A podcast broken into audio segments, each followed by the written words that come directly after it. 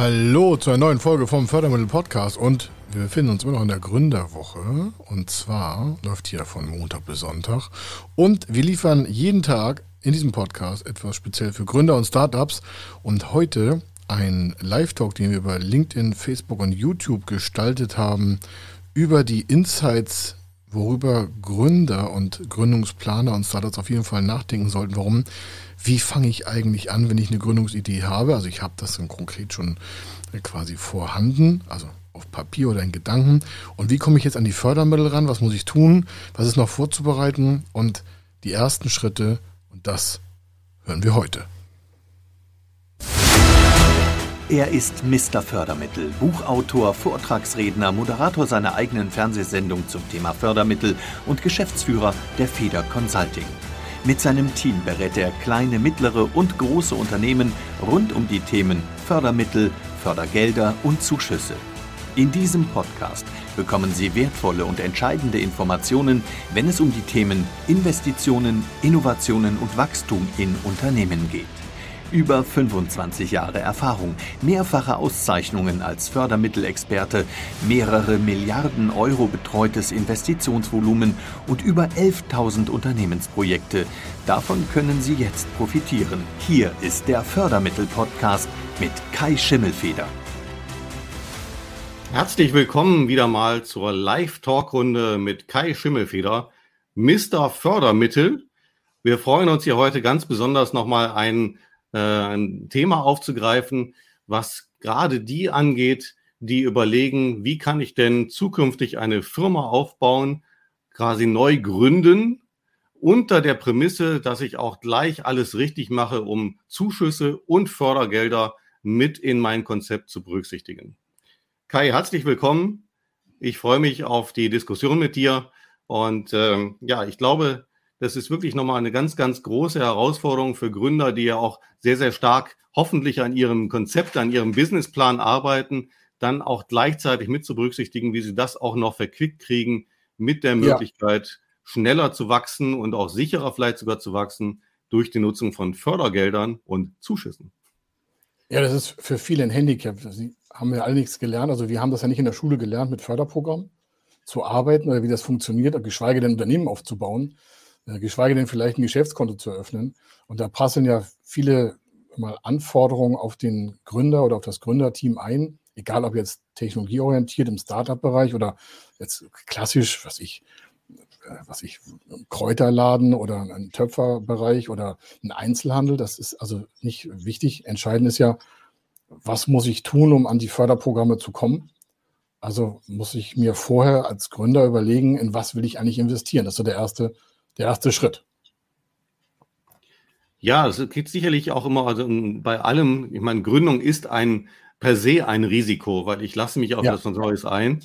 Und da geht es ja sicherlich auch um die Frage, äh, wie viel Eigenkapital muss ich denn mitbringen? Wie sieht das mit Haftungsfragen aus? Ähm, wie ist das denn, ja. wenn ich überhaupt auf den Weg der Fördermittel zugehen möchte in Richtung der Haftung? Bei den, bei den Förderkrediten, also wenn ich das als also es ist ja quasi wie ein Hausbau oder wie ein Bankkredit, gibt es ja auch Förderkredite. Die haben nur den Vorteil, dass sie andere Laufzeiten haben, dass sie, äh, es gibt so Varianten mit Haftungsfreistellung. Das will ich aber gleich aufklären, da ist die Haftungsfreistellung für die quasi begleitende Bank. Nicht der Gründer wird da haftungsfreigestellt, sondern die Bank wird von der Förderbank wiederum, also einer anderen Bank, äh, in der Haftung in Teilen, teilweise bis zu 70, 80, 90 Prozent freigestellt, sodass also eine Förderbank hat einfach keinen, keinen Schalter, wo man hingehen kann. Die braucht immer ein Intermediär, also ein Zwischenstück und das ist meistens dann die Hausbank. Und die will vielleicht für den Förderkredit nicht haften, die der Gründer beantragt hat. Und deswegen gibt es Förderkredite, die da von der Haftung freigestellt sind für die Bank. Der Gründer haftet bei den klassischen Förderkrediten zu 99,9 Prozent immer persönlich. Ich sage jetzt 99,9 Prozent, eigentlich ist es 100 Prozent. Warum? Ich, ich, kenne keine Ausnahme, wo äh, die Gründung nicht bei Förderkrediten voll haften war. Bei Zuschüssen ist es was anderes. Mhm. Bei Zuschüssen ist es ja äh, nicht auf ähm, die Haftung abgestellt, sondern auf die gesamte Investition. So ein Zuschuss gibt es ja nicht alleine. Das ist ja eher eine Kofinanzierung. Also wenn ich, was ich, 500.000 investieren will und habe einen Zuschuss von 100.000 Euro, dann äh, geht das ja nur, wenn ich die gesamte Finanzierung habe. Also ist der Zuschuss nur haftend in dem Bereich, dass auch richtig investiert wird. in das, was vorher beantragt wurde. Aber das können wir so grob teilen. Also einmal gibt es ja. Haftung bei Kapital und einmal gibt es nicht Haftung für den Zuschuss bei der Rückzahlung, weil wenn alles ordentlich gemacht wird, dann bleibt der Zuschuss ja bei dem Gründer. Du hast ja gerade gesagt, äh, im Grunde genommen haftet immer der Gründer. Jetzt ist es ja doch so, dass äh, sehr, sehr viele zumindest die Hoffnung haben, wenn sie zum Beispiel eine GmbH haben, dass sie eben nicht mit allem ihrem Privatvermögen haften. Was super, ist denn da deine? Super Thema. ja, das, das ist super Thema. Also, das Thema GmbH, äh, da haftet ja, ist ja nur die, Gesellschaft mit beschränkter Haftung. Das heißt, die Gesellschaft haftet beschränkt. Mhm. Das heißt aber nicht, dass der Gesellschafter, der für die Gesellschaft zum Beispiel einen Förderkredit beantragt, dann nicht haftet, sondern da kann ein Gründer sagen, ich gründe eine GmbH und äh, alleine oder zu zweit, dann wie auch immer. Und äh, dann ist er im Außenbereich von der GmbH geschützt. Aber um die GmbH aktiv zu halten, braucht er ja vielleicht Finanzmittel. Mhm. Jetzt nehme ich mal hier das Beispiel, jetzt ein Förderkredit.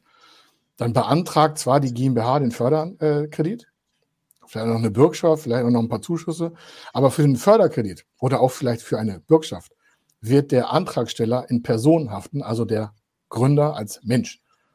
Dann bekommt das Geld zwar die GmbH, vielleicht auch noch so eine Bürgschaft, gibt es also Bürgschaftsbanken, die das auch nochmal absichern können, aber auch diese Absicherung dient nur für die eigentliche Hausbank und der Antragsteller selber ist ja der Gründer oder auch mehrere Gründer, dann haften die äh, persönlich. Also die GmbH ist nicht der Schutzmantel für die ähm, Kredite oder anderen Kapital- und Finanzmittel.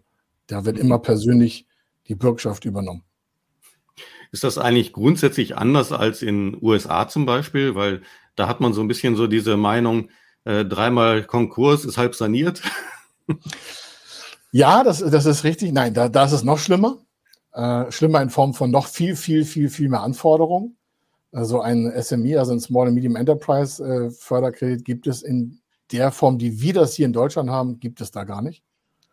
Äh, deswegen ist das Thema Venture Capital oder überhaupt Investoren viel, viel stärker ausgeprägt, weil es da dieses soziale Netz auch gar nicht gibt in, den amerikanischen Bereichen, egal in welchem Bundesstaat oder auch äh, overseas, also egal in welchen auch amerikanisch zugeführten ähm, Regionen, sondern da ist das dann Risk und äh, dann verliert auch jemand vielleicht mal alles. Und dann kommt dieser Bereich, äh, es gibt ja schon ähm, große Gesellschaften in Amerika, wo der CFO nachweisen muss, dass er auch Restrukturierungserfahrung hat, um es mal nett auszudrücken. Also, dass er weiß, auf was er zu achten hat beim nächsten Mal. Mhm. Das kann ein Erfahrungsschatz sein. Das heißt, wenn ein Gründer schon mal, ich sage jetzt mal nicht insolvent gegangen ist, das ist in Deutschland ganz, ganz schwierig mit insolventen äh, Bereichen. Ist nicht so easy wie in Amerika. Das wird viel mhm. härter in Deutschland gehandhabt und es bleibt immer ein schwarzer Fleck auf der Weste. Und es äh, lockert sich zwar ein bisschen, aber es ist immer noch sehr stark. Das kann man zwar auch noch nutzen als Gründer, wenn man irgendwie komplett platt gegangen ist, um es mal ganz direkt zu sagen. Aber es ist ein ganz harter Weg, neu zu starten in Deutschland. In Amerika, da hast du recht, da kriegt man zwar keinen Orden dafür. und es kommt auch darauf an, welcher Schaden entstanden ist. Mhm. Aber es dient auch natürlich positiv der Erkenntnisgewinnung. Aber das sollte es nicht das, das Ziel sein, Unternehmen äh, zu liquidieren oder Insolvenz anmelden zu müssen, um Erkenntnisgewinne zur, äh, zur Krisensituation zu haben. Also in Amerika ist es einfacher, ja. In Deutschland ist es viel wesentlich schwieriger und wird auch viel, viel härter geahndet und viel, viel härter abgesichert. Welche Investitionsbereiche werden denn als einfachstes zu erreichen sein? Also wo kriege ich meine Förderung? Also das, das äh, einfachste aktuell, also das einfachste, das ist ja immer so eine, so eine, so eine Betrachtungsweise. Wenn, wenn wir im Startup-Bereich jetzt mal einen Blick drauf werfen, da gibt es sehr viele Förderprogramme in den verschiedenen Bundesländern, die wir hier in Deutschland haben, weil das Thema Startup sehr stark seit ein, zwei, drei Jahren gehypt wird. Und diese Zeit brauchen dann auch Förderstellen, um sich mit Förderprogrammen darauf einzurichten. Es ist also nicht so, dass wenn jemand sagt, ja, genau, wir müssen einfach mal Startup-Förderprogramme machen, da hängen ja ganz viele Regularien drin. Warum? Wer, wie viel Geld gibt es? Unter welchen Bedingungen wird das Geld ausgegeben? Was muss die Anforderung an das Startup sein, wenn es eine Gründung ist? Gibt ja auch Startup, die eine Ausgründung sind. Gibt es wieder andere Anforderungen? Oder gibt es eine Teamgründung? Oder ist es kein Startup, also kein Technologie- oder disruptiver Ansatz in einem Unternehmen, sondern einfach, äh, ich sag mal, ein Webshop? Dann ist in der Förderung regelmäßig das kein Startup, sondern das ist einfach nur ein, ein Online-Business. Das muss aber kein Startup sein. Dann sagen alle, ja, wir haben ein Startup. Das kann auch gefährlich sein. Gefährlich in Form von, es gibt Förderprogramme, die sind äh, super geeignet für Webshops als Zuschuss. Und dann steht da aber ausgenommen für Startups. Hm. Also wenn man ein Startup sein will, ist es nicht immer sinnvoll aus der Fördersicht. Kommt also darauf an, was man erreichen möchte. Und wenn du fragst, worauf es einfach ist, das Einfachste sind ja so, so Gründerkredite auf der Bundesebene von der KfW oder mhm. Gründerkredit Startgeld. Das hat ja 100, jetzt 50.000 Euro, glaube ich. Und ähm, also in Summe Förderkredit. Und da ist schon eine 80-prozentige Haftungsfreistellung, das hatten wir eingangs, für die begleitende Hausbank inkludiert. Aber es ist trotzdem kein Selbstläufer, weil im Regelfall immer Eigenkapital gebraucht wird und das ist ja bei vielen nicht so gut vorhanden. Mhm. Dann gibt es einen ganz äh, guten Zugangsbereich in so Hotspots. In Berlin und auch in Hamburg das ist eine sehr starke Gründerförderung für Startups. Das geht so weit, dass äh, ohne Sicherheit, also ohne dingliche Sicherheiten, also ohne Haus, Baum, Garten, ähm, Zuschüsse gegeben werden und Förderkredite in Kombination, um 2, 3, 4, 500.000 bis zu 1,5 Millionen Euro zu finanzieren. Wenn jetzt sich jemand fragt, wozu braucht ein Startup so viel Geld? Ja, um halt ein Produkt zu entwickeln. Das heißt, die haben eine hohe Burn Rate, also eine, einen hohen Kostenfaktor im Monat an Personal, aber noch keine Umsätze. Und davor schrecken ja viele Banken zurück. Und deswegen haben viele Startups und Gründer bei normalen Banken unheimlich Schwierigkeiten. Und dafür gibt es halt die Förderprogramme. Es gibt ja dann doch eine ganze Reihe Programme, Förderungen und Zuschüsse.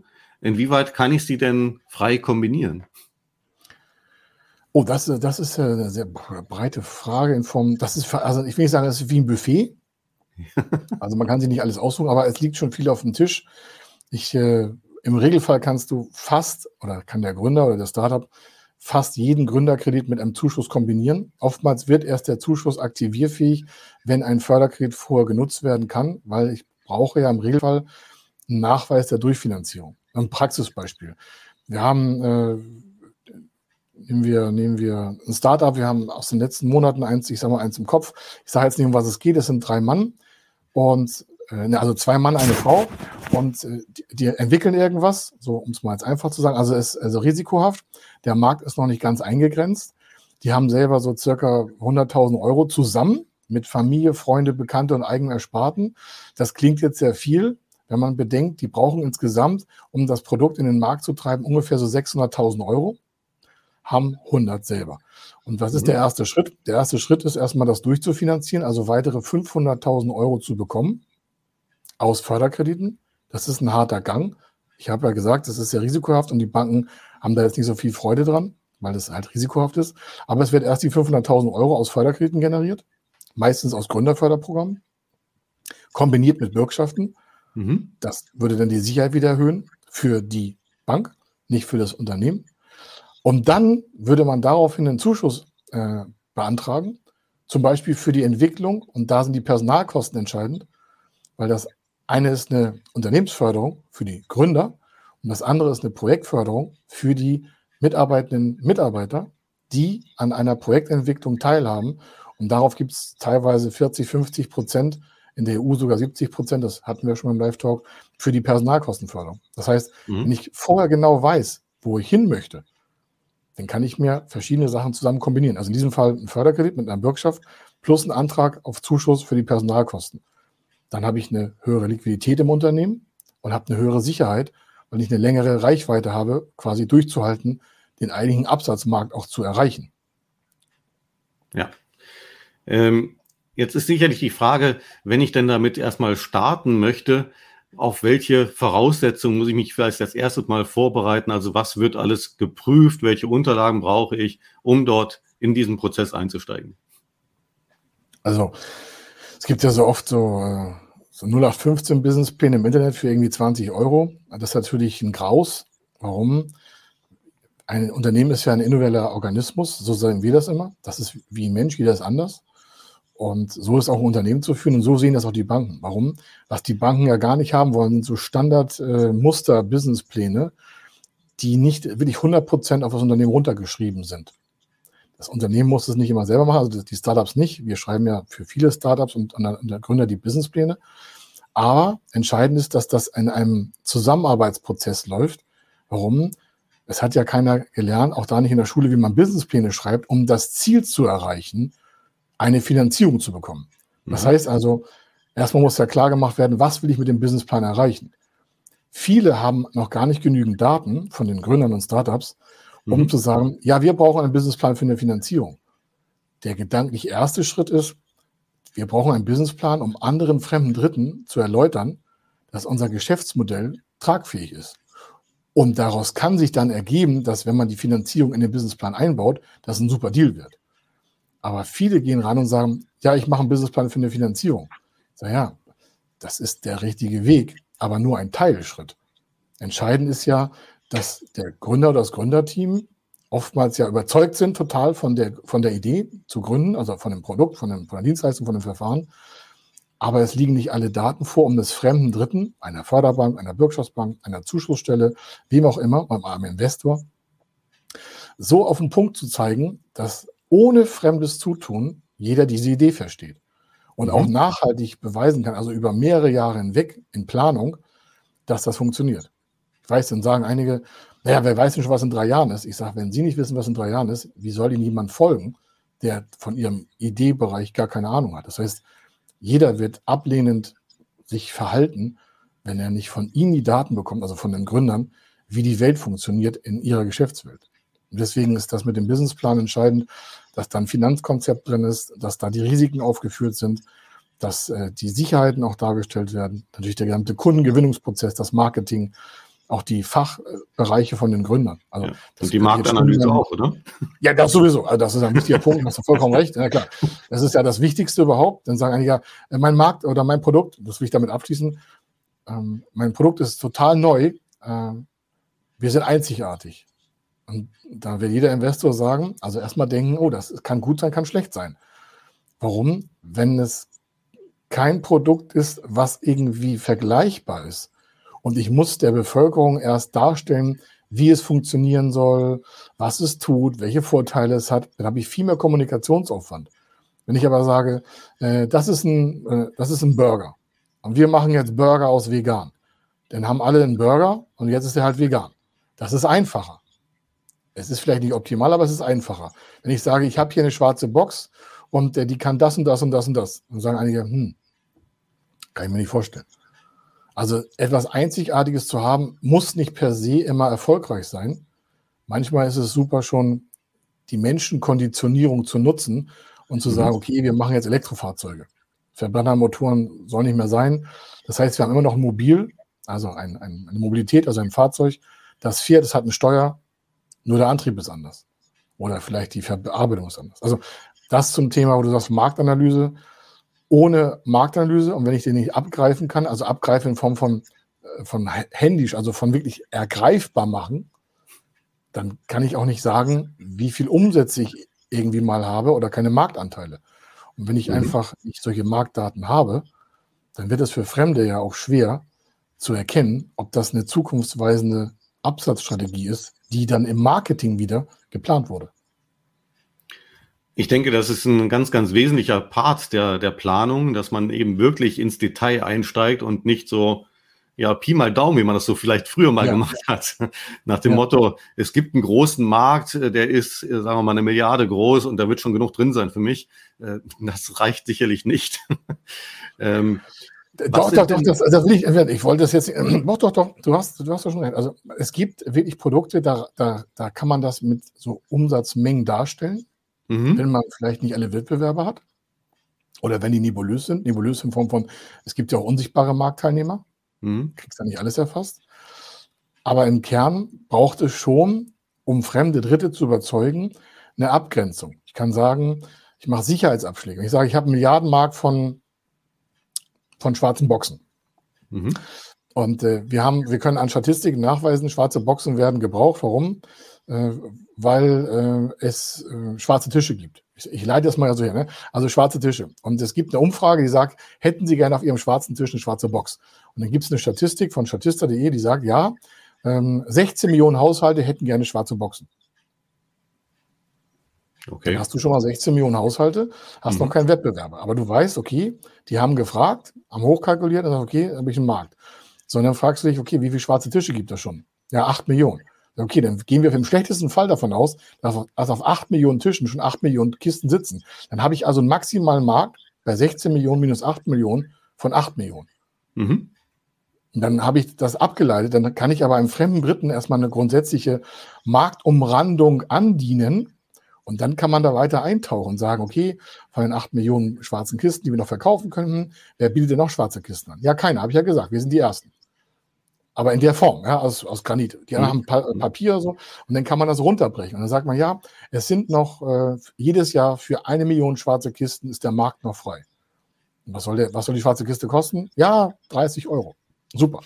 30 Euro mal eine Million schwarze Kisten, 30 Millionen Kisten. Also 30 Millionen Euro. Mhm. Dann sagt er, cool, mir reichen 10% davon. Ich hätte gerne 10% Marktanteil. Also nur 3 Millionen für schwarze Kisten. Und dann merkst du, es wird immer kleiner. Und dann kommen andere mhm. Leute mit und sagen, ja, also 30, 3 mit 3, also 10 Prozent, das traue ich Ihnen also jedenfalls zu. Wenn also andere Fremde von deinen Zahlen überzeugt sind, dass die schon sagen, also, Herr Wallheim, das mit den 3 Millionen, das verstehe ich. Das machen wir. Haben Sie auch noch ein zweites Produkt? Ja, blaue Kisten. Ist das da auch so? Ja. ja das, mhm. das scheint ein Konzept zu sein mit den Kisten. Ja, ja. Wir haben auch gelbe. Und was machen Sie dann? Ja, dann machen wir welche mit einem klappbaren Deckel oben drauf. Jetzt sind die alle verschlossen. Nein. Ja, ganz fantastischer Markt. Und dann können wir die Kunden, die wir haben, mit den klappbaren Deckeln versorgen. Nein, ja. Also, es klingt jetzt sehr lustig, aber mhm. das ist ja nicht viel Arbeit. Aber ja. ich kann ein bisschen näher Menschen an mich ranholen, um sie dazu zu bringen, mir auch Vertrauen zu geben in den Daten, die ich liefere. Und das macht erfolgreiche Planung aus, weil man sich selber tiefer damit beschäftigt. Also es geht offensichtlich auch darum, ähm, das ist, glaube ich, auch klar, man kann nicht alles exakt vorherbestimmen, aber exakt, man muss halt es weitgehend durchdenken und runterbrechen. Ähm, das erinnert mich so ein bisschen daran, ich habe ja früher mal äh, physikalische Technik studiert und dann sagte der Professor immer, als Ingenieure müsst ihr vor allen Dingen gut schätzen können. ja, das kann ich nachvollziehen. Das ist ja auch so. Ich möchte das auch nochmal verstärken, weil du sagst, so Marktanalyse ist elementar. Ähm, ich finde, man merkt sofort, also das merken wir hier, wenn jemand ohne Marktanalyse kommt, ist, die, ist der nächste Schritt viel schwieriger, weil sich Gründer manchmal im Selbstzweifel kaputt machen. Das ist ein Tipp mhm. für alle Gründer. Mhm. Wirklich ein riesen, riesen, riesen Tipp, ist äh, Millionen wert. Klingt jetzt hart, aber es ist wirklich Millionen wert. Warum? Wie kann sich ein Gründer vor den Zweifeln fremder Dritter schützen und vor der negativen Energie, die daraus entsteht? Denn viele Gründer sind ja junge Pflanzen. Die haben noch nicht so viel Unternehmerwissen, noch nicht so viel harten Wind ins Gesicht bekommen.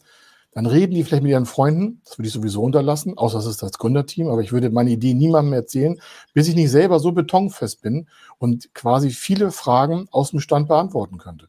Das heißt also schweigen, was man vorhat, außer ich bin sattelfest. Dazu brauche ich Daten. Und nicht viel reden, sondern einfach dann Beweise zeigen.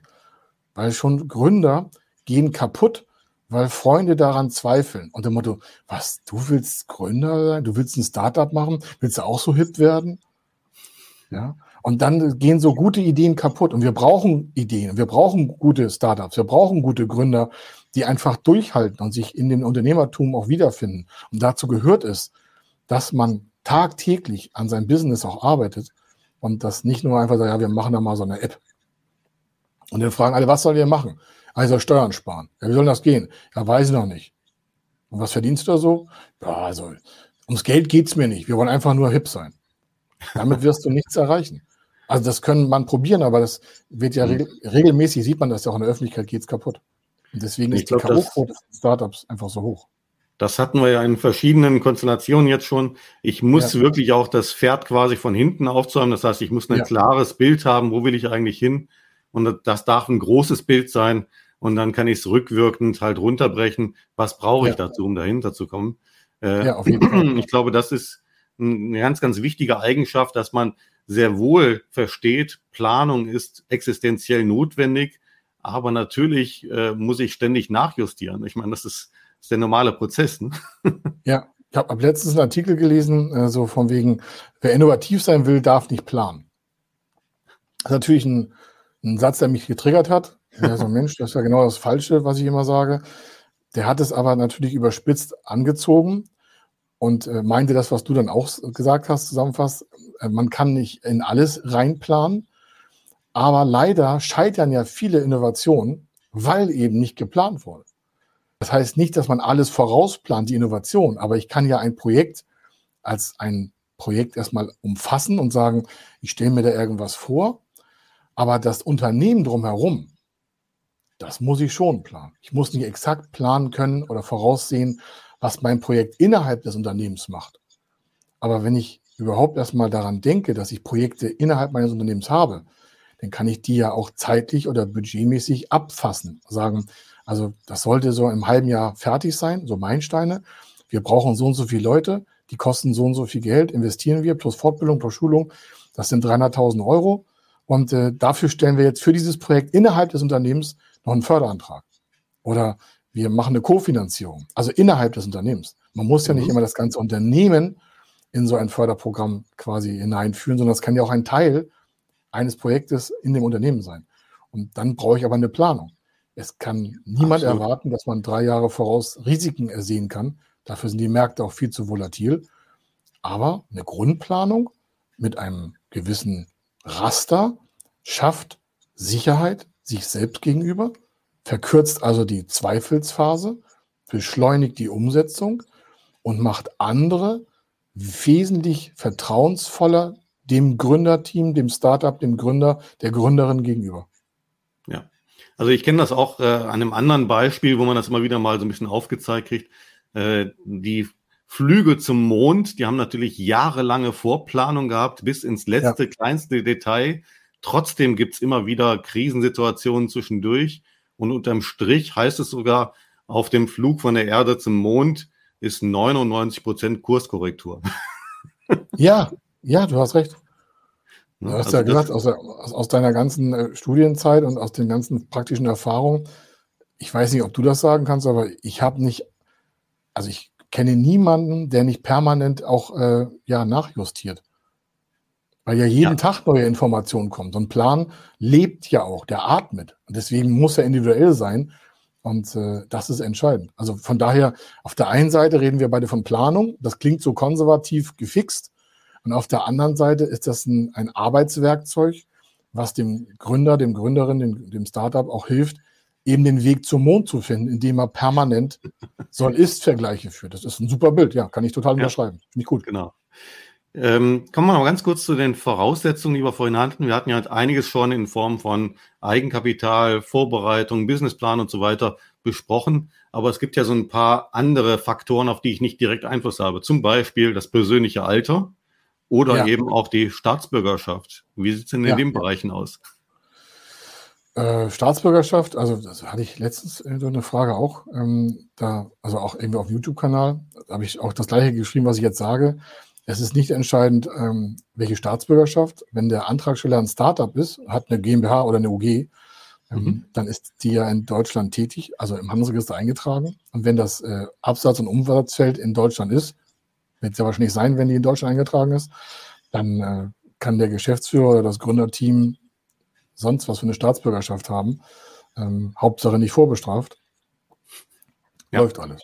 Also es gibt äh, keine Ausgrenzung. Das darf es schon vom, vom es gibt auch, also europäisches, ähm, ähm, also eine europäische Form der unternehmerischen Freiheit, Paragraph 16. Und die würde jegliche Diskriminierung sofort unterbinden.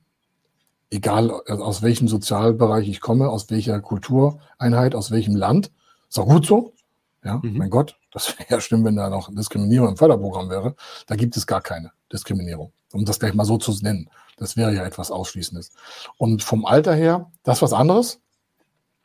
Äh, bei Förderkrediten ist etwas so der Klassiker, ist so 55 Jahre plus minus, mhm. wenn man auch keine, wenn man keine Nachfolgeregelung hat. Also eine Bank erwartet heute, egal ob mit Förderprogramm oder Hausbankkrediten, so ab 55 sollte spätestens eine Person benannt werden, mindestens Prokurist oder zweiter Geschäftsführer, der Kontoaktivitäten führen darf. Und deswegen brauche ich Prokura, also ich bin unterschriftenberechtigt bei der Bank mhm. eingetragen oder einen zweiten Geschäftsführer. Es hat nichts Gutes, wenn die sagt, ja, meine Frau kann dann unterschreiben, ja, so wenn ich dann irgendwie gestorben bin, nee, nee, die Bank braucht das schon ein bisschen besser. die will ja auch im rechtlich-rechtlichen Rahmen arbeiten. Also 55 mhm. ist eine schwierige Phase. Ähm, wir haben Gründer gehabt mit 65. Mhm. Und der hatte aber alles an Eigenkapital und für den haben wir nur einen Innovationszuschuss besorgt. Warum? Der war Ingenieur oder ist immer noch Ingenieur und hat ein Verfahren äh, zum Recyceln von Plastik äh, ähm, erfunden, schon sieben, acht Jahre her, für Spezialplastik aus dem medizinischen Bereich, der Verbundwerkstoffe hat und sowas. Und mhm. dann ähm, haben wir, hat er ein Team zusammengestellt. Er ist Geschäftsführer, hat gleich einen zweiten Geschäftsführer reingepackt, hatte Geld auf den Tisch gelegt und hat, dann haben wir die Zuschüsse für das Projekt für die Personalkostenförderung gemacht waren so fast 800.000 Euro, also schon ein relativ großes Projekt. Und da entscheidet dann nicht das Alter. Warum? Eine Zuschussstelle fragt nicht, wie alt sie sind im Kern, um eine Zuschussentscheidung zu treffen. Aber auch die wollen natürlich wissen, wer da das Geschäft führt. Bei Förderkrediten, da geht es ja meistens auch um so persönliche Haftungsthematiken. Da wird sofort geguckt, wie alt ist der Antragsteller und was passiert, wenn der ablebt. Deswegen das heißt, ist das so ein, so, ein, so ein 55 ist so ein Thema, wo man sagt, ah, es ist schwierig, große Investitionen voranzutreiben, wenn man nicht eine Nachfolgesituation schon geklärt hat. Das heißt definitiv, wenn ich schon grobenen Alters bin, das heißt, ich bin schon 55 plus, dann sollte man sich ganz besonders gründlich beraten lassen. Denn ich denke, das wird man in Eigenregie wahrscheinlich äh, mit höherer Wahrscheinlichkeit nicht hinbekommen. Oder? Ja, du sprichst auch ein sensibles Thema an viele sind ja mit werdendem Alter, äh, ich will nicht sagen beratungsresistenter, aber haben eine Lebenserkenntnisphase hinter sich, die auf einem höheren Niveau ist. Mhm. Und wenn man da nicht open-minded ist als, äh, sag mal, als Gründer, ja, also wir haben so Klassiker wie 53 Jahre aus dem Vorstand ausgeschieden und gründet sein erstes Unternehmen. Dann ist es ein Gründer. Mhm. Der hat 30 Jahre, äh, war der in der Führungsetage, die letzten 15 Jahre im Vorstand, die letzten äh, acht Jahre als Vorstandsvorsitzender. Und äh, dem haben die dann angeboten, sagen, Mensch, also läuft nicht mehr so richtig, wollen Sie nicht woanders hin? Und der hat gesagt, nee, woanders hin will ich nicht, ich mache mich selbstständig. Als Berater oder als what auch ever, als Innovator, als mhm. Investor. Jetzt ist der 53, als er gegründet hatte, also war er dann 54 hatte noch so Übergangszeiten und äh, ähm, Konkurrenzausschlussklausel und sowas alles. Und äh, dann hat er wirklich mit 54 seine GmbH gegründet, Geschäftsführer eingesetzt. Und der ist natürlich durch seinen Erfahrungsschatz schon ganz anders im Unternehmertum unterwegs. Aber der, aber man nicht vergessen, der hat ja vorher nicht alles selber gemacht. Wenn der irgendwo im Vorstand war, hat er natürlich seine B-Vorstände gehabt oder hatte Delegationsgeschäftsführer oder Fachabteilungsleiter. Das heißt, wenn der nicht offen ist zu sagen, huch, ich habe zwar super Erfahrung im Führen von Menschen und kann was aufbauen, aber da ist oftmals wichtig, dass der sich seiner Führungskenntnisse ähm, quasi gewahr wird und das Operationelle vielleicht einem anderen Geschäftsführer überlässt. Kann sein, außer er war selber mhm. operativ tätig. Mhm. Weil Führungseigenschaft muss nicht immer einhergehen mit erfolgreicher Geschäftsführung. Also das sind so Punkte, wo man merkt, klar, Lebenserfahrung kann auch manchmal eine, eine, eine Einstellungssache sein, die eine Hürde darstellt. Gibt auch äh, Banker, die aus, der, aus dem Bankwesen ausscheiden. Das ist ein anderes Beispiel, da will ich auch, zu, mhm. auch zum Schluss kommen jetzt, äh, die natürlich eine gigantische Finanzkompetenz mit sich bringen, würde man meinen. Wenn die dann aber in den Zuschussbereich gehen und sagen, ja, ich möchte was Neues entwickeln, eine Finanzierungsapplikation, da habe ich gehört, gibt es Zuschüsse für, dann ist das für die eine völlig neue Welt. Also völlig warum? Die kommen aus dem Förderkreditgeschäft und hören jetzt oder sehen zum ersten Mal live, da gibt es wirklich geschenktes Geld vom Staat, obwohl ich schon, was ich, da kann ich sogar 60 sein, habe ein Team aufgebaut, ich habe ja gesagt 65 oder 48 oder 37, das Alter spielt keine Rolle, wenn das Konzept dann richtig steht. Ich denke, das ist eine ganz gute, äh, gute Nachricht zum Abschluss. Also es gibt auf ja. jeden Fall Wege, aber äh, es zeigt sich auch hier wieder in diesem Fördermittel- und Zuschussbereich, man lernt nie aus und man darf sich definitiv nicht auf das hohe Ross setzen, dass man schon so viel weiß, dass man auf die Beratung verzichten sollte. Ist bei uns auch so. Wir haben auch Experten um uns herum, weil wir konzentriert sind auf das Thema Fördermittel und äh, wir maßen uns nicht an, hier die Social-Media-Konzeption zu entwickeln. Dafür gibt es super Experten im Markt, aber auch die muss man finden, ich weiß, aber das ist das Thema. Und deswegen, wir machen ja das Gleiche. Ich sage mal, walk your talk. Wenn ich sage, reden Sie mit Profis im Bereich Marketing, dann empfehlen wir jemanden, weil wir Profis in einem anderen Bereich sind. Und heutzutage braucht man gerade im Startup-Bereich äh, einfach viel, viel Know-how am Anfang. Nicht, wenn die, wenn das Kind im Brunnen gefallen ist, man sagt, ah Mensch, wir hätten mal eine andere Marketingstrategie wenden sollen. Dann sage ich, nee, sie hätten einfach früher die richtigen Leute fragen sollen. Ja, es macht vorne Momentum.